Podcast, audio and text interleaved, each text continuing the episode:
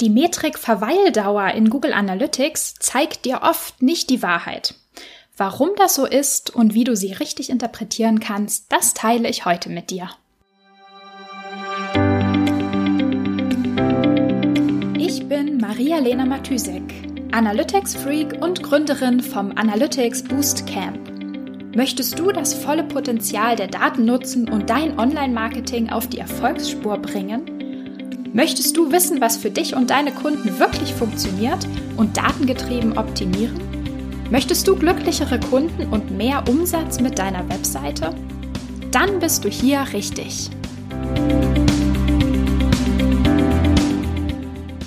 Hallo und herzlich willkommen zu einer neuen Analytics-Sprechstunde. Wie du ja schon mitbekommen hast, teile ich momentan jeden Tag einen kleinen Insight, einen kleinen Gedanken, der mir bei meiner, ja, bei meiner täglichen Arbeit mit Google Analytics, mit dem Google Tag Manager oder mit datengetriebenen Marketing im Allgemeinen gekommen ist. Und wie das immer so ist, zumindest bei mir, ist mir beim Gespräch mit, mit einer Kundin ähm, ja, ein interessanter Gedanke gekommen oder mir ist nochmal ein Punkt aufgefallen, den ich gerne mit dir teilen möchte. Und zwar habe ich mit ähm, der Kundin, ja, wir sind zusammen durch die Reportings gegangen und sind dann über den Landingpage Report gestolpert, beziehungsweise haben uns den Landingpage Report mal ein bisschen genauer angeschaut. Ähm, Im Landingpage Report findest du ja ähm, eine Liste aller Seiten, über die der Nutzer oder über die die Nutzer auf deine Seite gekommen sind. Also welche Seiten waren jeweils die ersten Seiten einer Session. Und in diesem Report gibt es auch die Metrik der Verweildauer. Also wie lange war ein Nutzer auf deiner Landingpage, auf einer bestimmten Landingpage. Und der Kundin ist in ihrem Reporting aufgefallen, dass ähm, die Nutzer sehr, sehr, sehr kurze Verweildauern nur auf der Seite hatten. Und das hat sie ein bisschen geärgert und sie hat sich gefragt, warum sind die so kurz auf der Seite? Da ist doch relativ viel und hoffentlich auch relativ interessanter Content drauf auf der Seite. Warum ist die Verweildauer so kurz?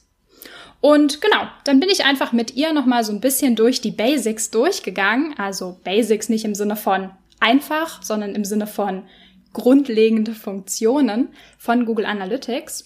Und ähm, ja, wir haben nochmal besprochen, wie eigentlich Google Analytics die Verweildauer berechnet und warum das in ihrem Fall so eine geringe Zahl war. Also warum die Verweildauer so kurz war. Und zwar berechnet Google Analytics die Verweildauer auf einer bestimmten Seite, genauso wie auf deiner Webseite im Allgemeinen, also sozusagen die Session Duration und die Time on Page, wird jeweils so berechnet, dass Google Analytics schaut, welche Hits sind denn alles eingelaufen. Also ein Hit kann zum Beispiel ein Page View sein, kann zum Beispiel ein Event sein. Und Google Analytics schaut sich an, welche Datenpunkte, welche Hits sind denn nacheinander eingelaufen und was war der Zeitabstand zwischen zwei Hits. Also Beispiel. Ein Nutzer kommt auf eine Landingpage, ähm, sieht zum Beispiel einen Button oder navigiert irgendwo hin und sieht dann erst die Landingpage und danach eine zweite Seite. Das heißt, er hat zwei Hits verursacht. Den ersten Pageview der Landingpage und den zweiten Pageview von der Seite, auf die er danach navigiert ist.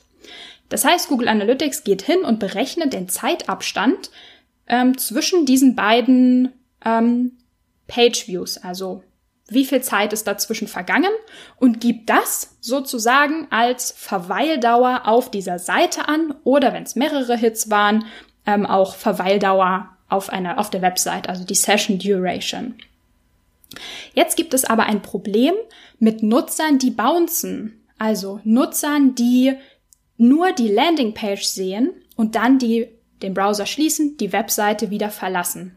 Diese Nutzer, da die bouncen, haben meistens nur diesen einen Page View verursacht. Das heißt, es gibt nur einen Hit Und Google Analytics kann keinen Zeitabstand zwischen zwei Hits berechnen.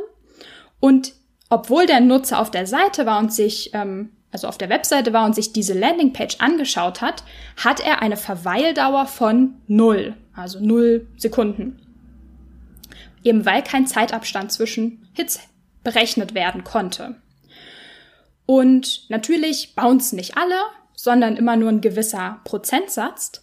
Und die Leute, die sozusagen nicht bouncen, sondern sich mehrere Seiten anschauen, deren Verweildauer kann ja ganz normal ausgerechnet werden, wird aber sozusagen verzerrt, also im Durchschnitt runtergerechnet, weil alle anderen Nutzer ja eine Verweildauer von null hatten. Und damit wird die Zeit auf der Seite zum Teil extrem klein.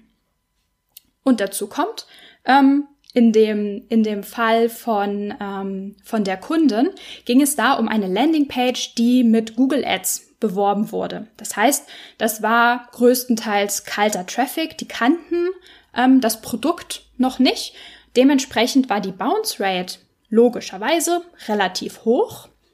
Und die paar Leute, die noch weiter navigiert haben und weiter mit der Seite interagiert haben, ähm, bei denen sah es dann so aus, als seien die nur extrem kurz da gewesen, was aber natürlich nicht unbedingt der Fall war, sondern es ist sozusagen nur so entstanden, weil ein Durchschnitt ausgerechnet wurde und sehr viele Leute eine Verweildauer von null Sekunden hatten. Das mu musst du auf jeden Fall beachten, wenn du dir ähm, diese Zahl, also jetzt zum Beispiel die Verweildauer anschaust. Du solltest es aber auf jeden Fall immer beachten, wenn du ja, eigentlich immer, wenn du in deine Google Analytics Reports reinschaust, immer im Hinterkopf zu behalten, diese Metrik, die ich da gerade sehe, was sagt die denn aus? Wie wird die denn berechnet? Damit du eben nicht in so eine Falle tappst und vielleicht deprimiert bist, weil deine Zahlen so schlecht aussehen, sondern das halt in den richtigen Kontext setzen kannst, wie und warum die Zahl da so aussieht und wie und warum ähm, das Reporting vielleicht besonders gut oder besonders vermeintlich schlecht rüberkommt, weil die Zahl vielleicht da so niedrig ist. Ja, das wollte ich dir heute mitgeben. Ich hoffe, ähm, ja, ich hoffe, es hilft dir vielleicht weiter beim nächsten Analysieren und beim nächsten, äh, ja, Schauen in deine Reports. Und ja, wir hören uns morgen wieder. Bis dahin, ciao, ciao. Wenn dir die Folge gefallen hat und du etwas mitnehmen konntest, dann würde ich mich mega über eine Bewertung freuen. Abonniere den Podcast, teile ihn mit Freunden und Kollegen und wenn du selbst eine Frage hast, die ich dir in der Analytics-Sprechstunde beantworten kann, dann schreib sie mir auf jeden Fall per Mail an maria@analyticsfreak.com, auf Facebook oder über LinkedIn.